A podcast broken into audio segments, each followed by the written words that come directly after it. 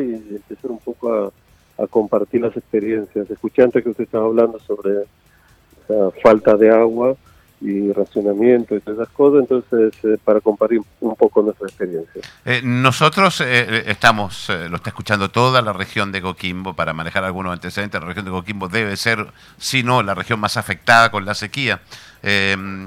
vamos un poco a conocer la experiencia de Israel, partimos primero eh, con eh, algo que ya para, eh, para Israel es muy, ya desde el año 70 tengo entendido, que es el tema de las plantas desaladoras para después llegar a la utilización de las aguas negras, como le decimos nosotros en la agricultura.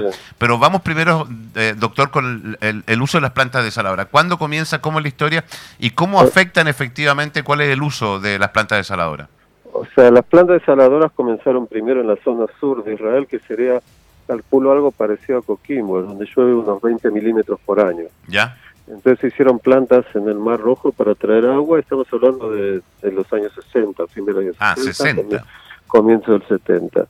Eh, las grandes plantas que se hicieron a orilla del Mediterráneo empezó a partir del año 2005, que son las que están abasteciendo toda la red eh, nacional.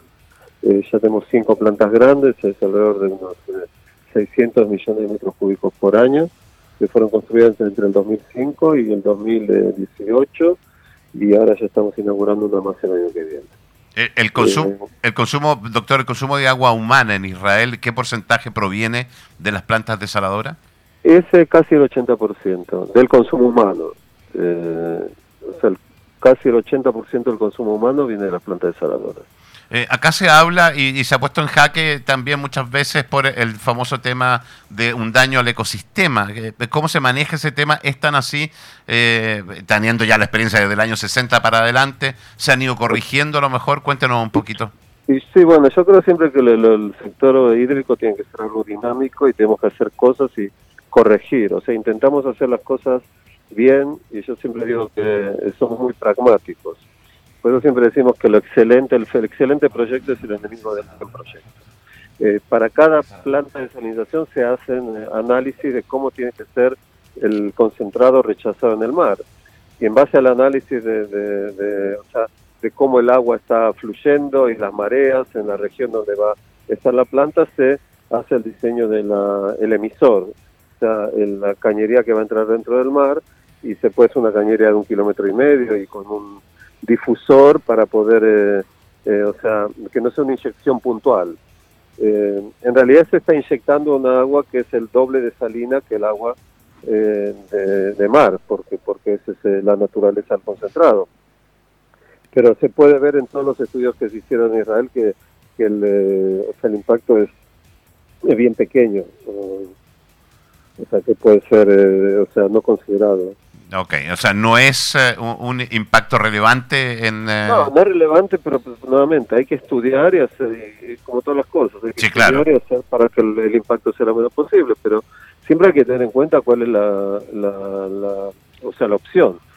Si usted, agua hay que dar uh, a nivel humano, o sea, esa es la, prioridad, y en base a eso hay que tener que reducir el impacto al mínimo. Eh, pero creo que traer agua para, para el consumo humano es es una prioridad, es la prioridad. sí, claro. Eh, cuando se pone, eh, lo mismo pienso yo, cuando se pone en la balanza un, Exactamente. dar la, prioridad al agua de consumo humano versus a lo mejor algún daño que se pueda hacer medioambiental, me parece Por eso el daño tiene que limitar, no es que no hay que hacer nada, hay que hacer el estudio y, hacer todo. Y, minimizarlo, ¿no, doctor? Claro, pero hay otra cosa que es muy importante, hay que también después monitorear, porque se puede hacer estudio en base a datos recolectados, pero después hay que monitorear para ver qué que el impacto es eh, bajo o que, no existe. O sea, no es que hay que hacerlo y dejarlo sin hacer nada. Una de las cosas más importantes en todos los proyectos es eh, de cualquier tipo, es monitorear después si existe algún tipo de eh, influencia o impacto en, en, el medio ambiente. Ahora, el, el, modelo utilizado en Israel son plantas del Estado. ¿Qué pasa con el costo del agua? Pues se habla de un costo mucho más alto. ¿Son plantas del Estado? ¿Son plantas privadas? Explíquenos un poquito aquello.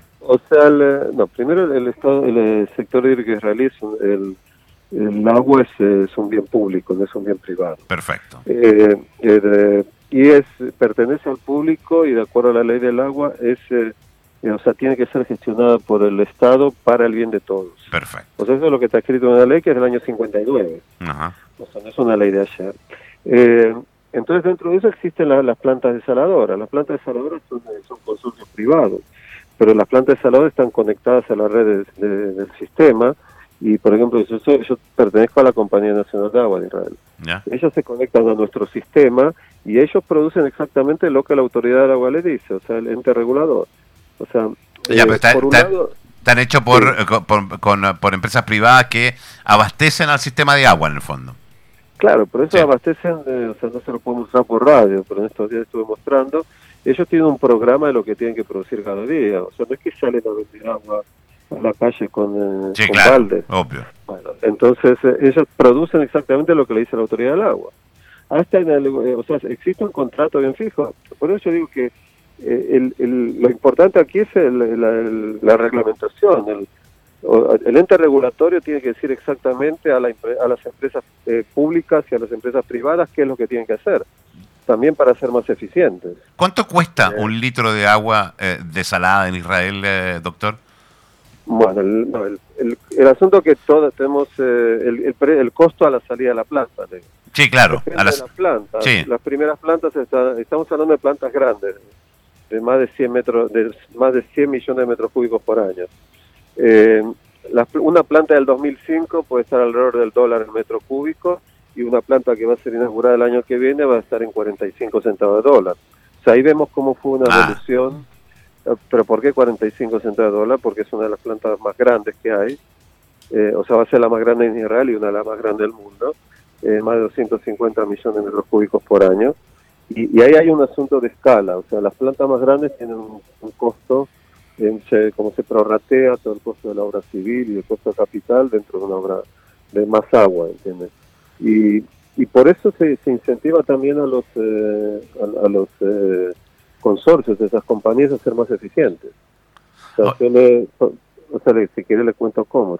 sí, claro, sí por favor. Si no creía que quería preguntar algo. Eh, no, no, díganos cómo, me interesa. si yo digo que no hay que tener miedo, la, la reglamentación, el, ente regulador es el que tiene que hacer todo para que el sistema sea más, eh, más eficiente.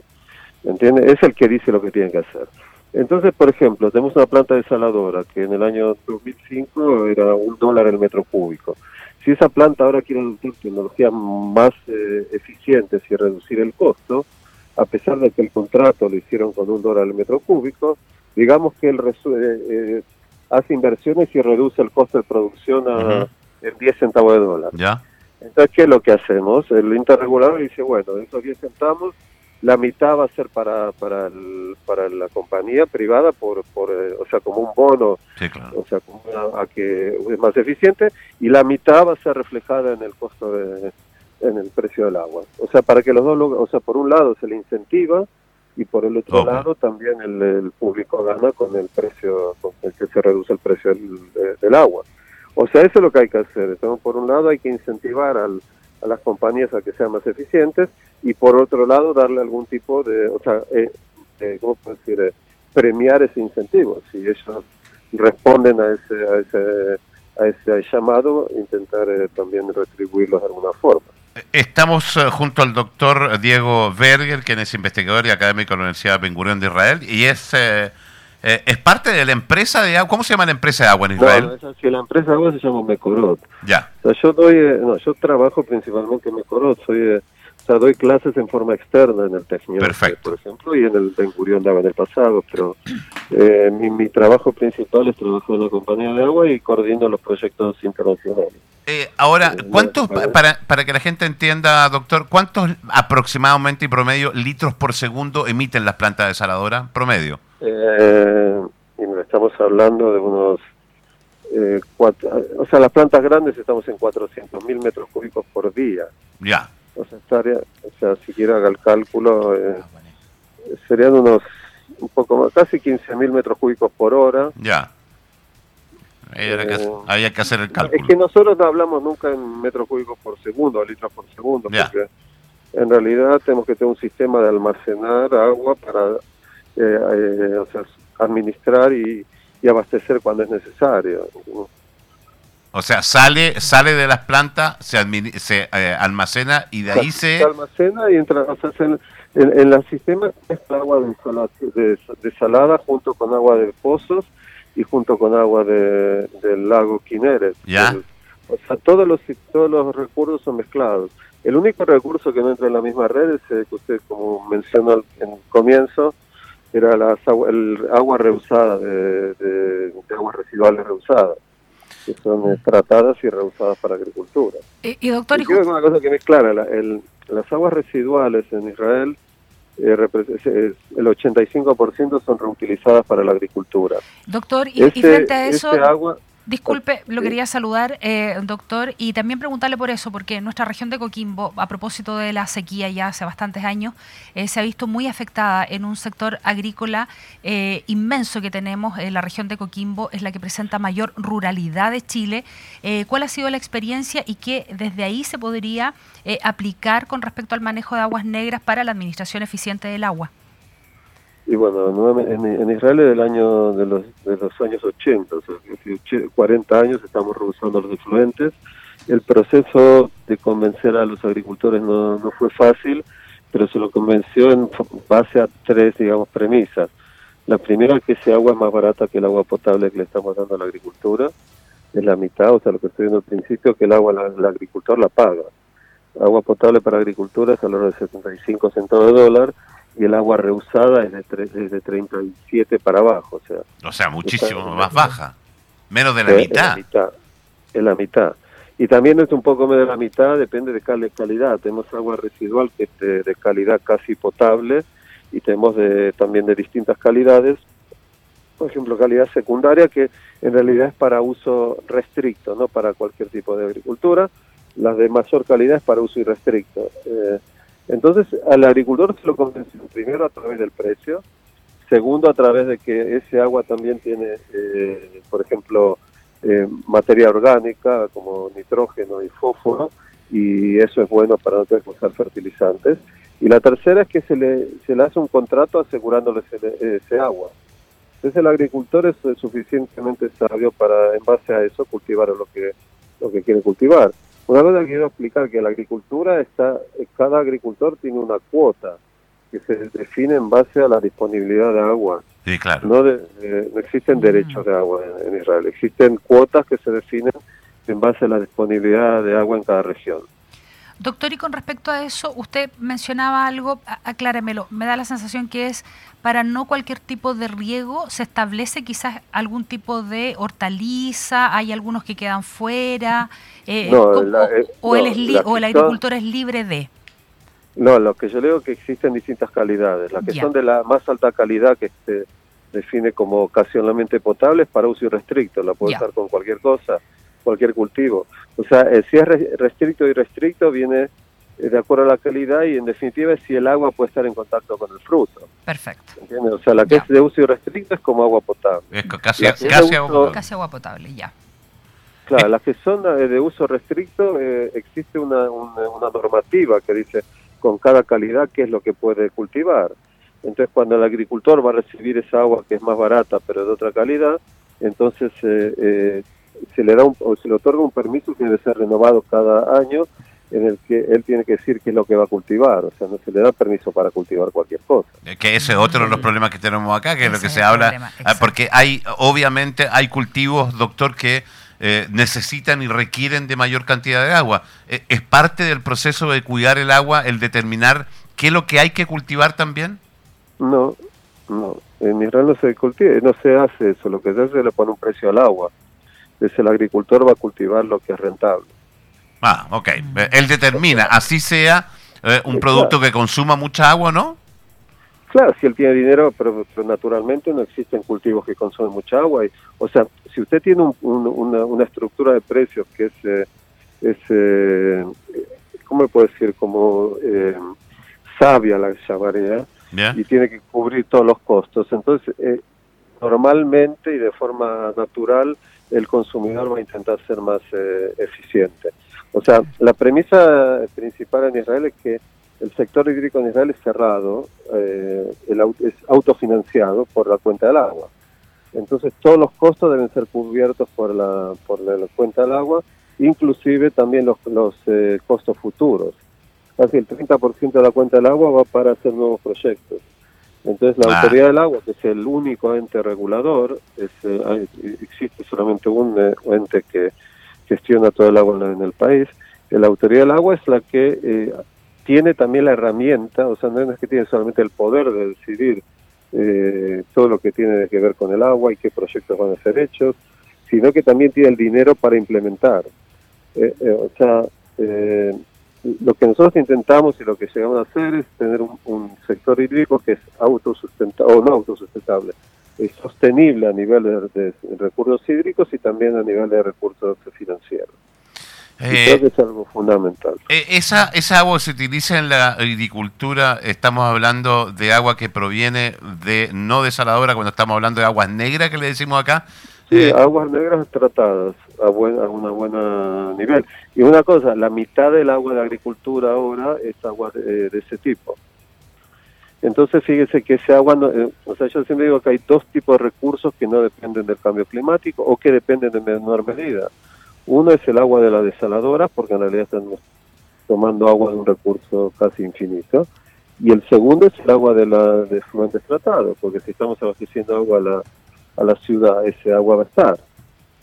Y, y es muy importante, y es algo que me están siendo entendido en muchos lugares, la importancia de tener, un, eh, un recurso que es eh, eh, confiable. O sea, que no estamos dependiendo solamente de la cantidad de lluvias del mismo año. eh, pero- eh, ¿Cuál es la realidad, perdón, doctor? Usted ha tenido la posibilidad, está en Chile, no sé si ha tenido la posibilidad de visitar la región de Coquimbo. ¿Cuál es la realidad? No, ¿Cuán atrasados estamos? Porque nosotros ya no hablan de racionamientos de agua a partir de noviembre, no hablan de una posibilidad de establecer una planta de, de desaladora, pero acá, pero a partir del 2026, eh, la Sí, verdad es que... tiempo. Eh, son unos años, no es algo instantáneo. Eh, mire, yo creo que, que, que tienen que aprovechar esta época de, de crisis para hacer una reestructuración, que yo entiendo que están hablando de qué tipo de, de sector hídrico quieren. Eh, porque lo que estamos hablando es de planificación a largo plazo y ver cómo el sector tiene que ser gestionado. Eh, yo sé que se está hablando sobre eso, el asunto es que hay que poner todas las cosas sobre la mesa y, intentar encontrar algo, como digo, basado en la ley del agua en Israel, dice que tiene que ser gestionado por el público, por el eh, gobierno, para el bien de todos, o sea, no para solamente para un sector. Y no hay que tener miedo, o sea, lo más importante es tener un regulador que puede, eh, o sea, gestionar y, y, y decir, no tener miedo, se puede ser una compañía eh, pública y no y ser eficiente. Doctor, sea, por ejemplo, la, autoridad del agua, el ente regulador, nos dice a nosotros como compañía nacional cuánto tenemos que ser más eficientes a nivel de, de uso energético cada año. Mm. Si nosotros podemos estar dentro de lo que nos dicen, entonces vamos a tener una compensación. Si no, vamos a tener una multa. Doctor, y ¿entiendes? Y es lo frente... mismo que se hace con las compañías privadas, de, por ejemplo, en, eh, eh, o con las o sea, corporaciones que abastecen agua dentro de la ciudad. eh, y Y frente a esa mirada, reducir las doctor, pérdidas. Sí.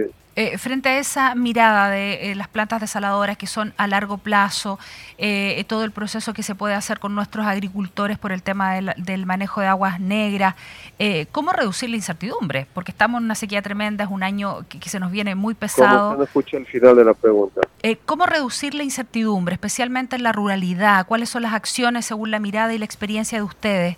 Eh, ¿Cuáles son las acciones que hoy el Estado de Chile Sí. debería tomar? Porque hoy día, perdón, doctor, hoy día llegamos con, llegan con camiones aljibe eh, tratando de entregar agua para el consumo Claro. humano si es que alcanza. La gente no tiene para el cultivo.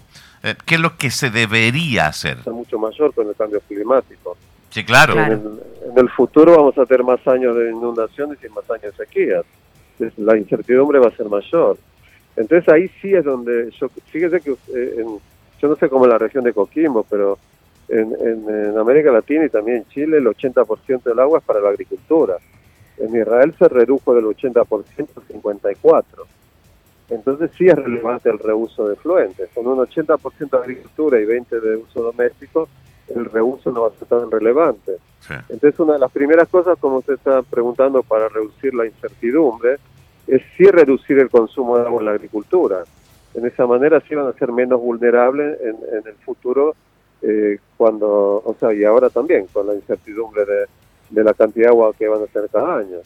Eh, entonces ahí sí que hay que invertir en, eficiencia de riego y en reducción de la cantidad de, agua y también planificación de almacenar agua en los años de, las vacas gordas para usar en, en los años de la en, e, en, ese sentido, me parece que nosotros como región somos la región que tiene la mayor cantidad de embalse en Chile, entonces tenemos esa capacidad. Ahora, en base a lo que usted dice, que es muy cierto, a lo mejor deberíamos pensar, porque el mayor consumidor de agua es la agricultura, deberíamos pensar en apurar los procesos del tratamiento de aguas eh, negras para la agricultura más que apurar las plantas desaladoras para el consumo humano? Eh, si habría que eh, apurar algo, digo yo. No tiene que ver con la otra, porque usted no va a desalar para agricultura, va a desalar para consumo humano. Usted podría reutilizar también el, los fluentes para, para consumo humano. Se puede hacer reuso de fluentes para agua potable. Pero ahí tiene un problema de percepción pública, que la gente no va a querer tomar ese agua. Sí, claro.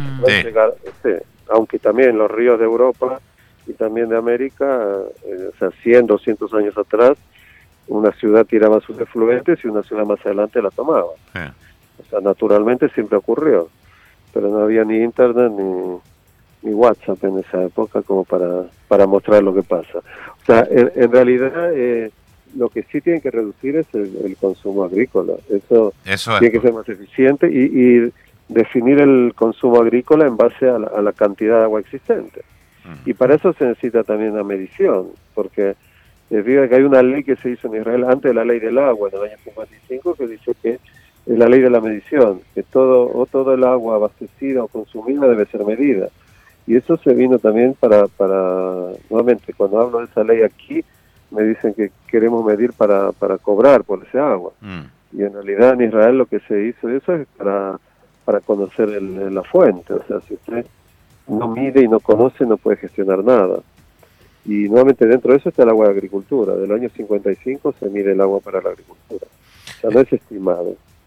Eh, le voy a volver a preguntar porque la gente, los auditores nos están preguntando, a lo mejor no alcanzaron a escuchar la primera parte porque lo hablamos, eh, de referente a la, em, qué es lo que se hace la salmuera, están preguntando que es un tema que ha estado súper ah. presente acá.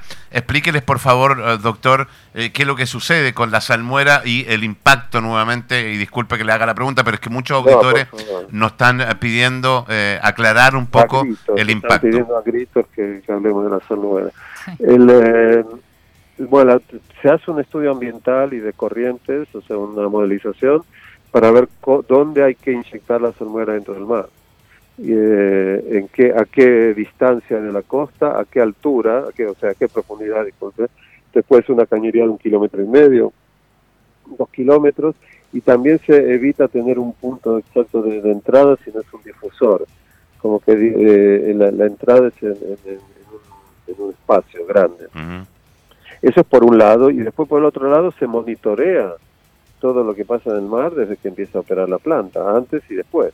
Sí, claro. O sea, eso es lo fundamental. No es que termina con la construcción, solamente empieza el problema. O, eh, digamos, eh, empieza la historia, digamos, de esa planta y por eso es muy importante monitorear en todos los aspectos, el, monitoreo de aguas subterráneas, el monitoreo de aguas superficiales, es importante. Mire que lo que estamos diciendo nosotros de medición es para conocer el, eh, el, recurso. Mm. Y, si, y si no fue medido hasta ahora, eh, es, es, muy difícil también eh, intentar hacer proyecciones que, en donde que va a entrar la influencia del cambio climático dentro de esos recursos. Por eso es, fundamental eh, conocer el, recurso que se tiene y medirlo. Pero en el caso de ustedes, Israel, eh, no hay muerte de fauna marina y ese tipo de cosas para que la gente un poco se olvide. No, no, no, se hizo monitoreo y no se encontró. Nada de ese tipo. O sea, es distinta la fauna marina que existe en Israel que la que existe. Sí, claro. Las, plantas que existen en los años 60 y comienzos del 70 ahí en Eilat, eh, hay corales, hay un riff de corales y nunca escuché que haya habido alguna, alguna influencia. O sea, es mucho peor la influencia que tiene el puerto eh, con los ah. aceites y las cosas que, que, el, agua desaladora. O sea, en definitiva las desaladoras, es una cosa que te das cuenta, es, es agua que es el doble de, de salada de agua de mar pero no es que tiene productos químicos que, pueden afectar. Y también otra de las cosas que puede afectar es la temperatura. Pero las nuevas plantas cuando dije que están reduciendo el, eh, eh, la están aumentando la eficiencia y reduciendo el precio, es porque están eh, recuperando la energía al final del proceso, que parte de la energía es la temperatura. Mm. O sea, se intenta eh, disminuir también esa, el, impacto de la temperatura a través de eso, pero esa disminución viene a través de un incentivo de ser más eficientes a nivel energético. ¿entiendes? Eh, yo le quiero dar las gracias porque de verdad que la, cantidad de eh, felicitaciones que nos están llegando por el poder conversar con una persona, un doctor, eh, en el tema, con una realidad que venimos nosotros tratando de hacerla ver, pero usted es parte de la empresa de aguas de Israel, Israel que se dedica incluso hasta exporta agua, tengo entendido, ¿no? No, nosotros tenemos acuerdos de paz con la autoridad o con el, el Reino de Jordania, por ejemplo, y, y, y abastecemos a Valdés de Jordania, a la Autoridad Palestina y a la Franja de Gaza. Tenemos acuerdos que tenemos que todo el tiempo respetar y abastecer agua de acuerdo a eso. Okay. Eh, pero eh, el, agua es algo vital y, yo creo que sí hay que pensarlo nuevamente como algo a largo plazo. Yo creo que hay que sincerarse y ver cómo pueden hacer una planificación a largo plazo y, decidir qué tipo de, de región es la que quieren y cuál es el papel o el rol del, del agua dentro de eso. Así es. Doctor Diego Berger, yo quiero dar las gracias infinitas. Ojalá tener la posibilidad de seguir conversando con usted. Darle las gracias a la Embajada de Israel que nos permitió el contacto con usted también y que tenga una muy buena estadía en Chile. y ojalá venga por y ojalá venga por estos lados también. Espero, espero. ahora no me invitaron, así que la próxima vez voy a tener que estar por ahí. Vamos a hablar con, vamos a hablar con la embajadora a ver si podemos traerlo para acá. Puede traer, no hay problema. Un gusto hablar con ustedes y un saludo a toda la gente de la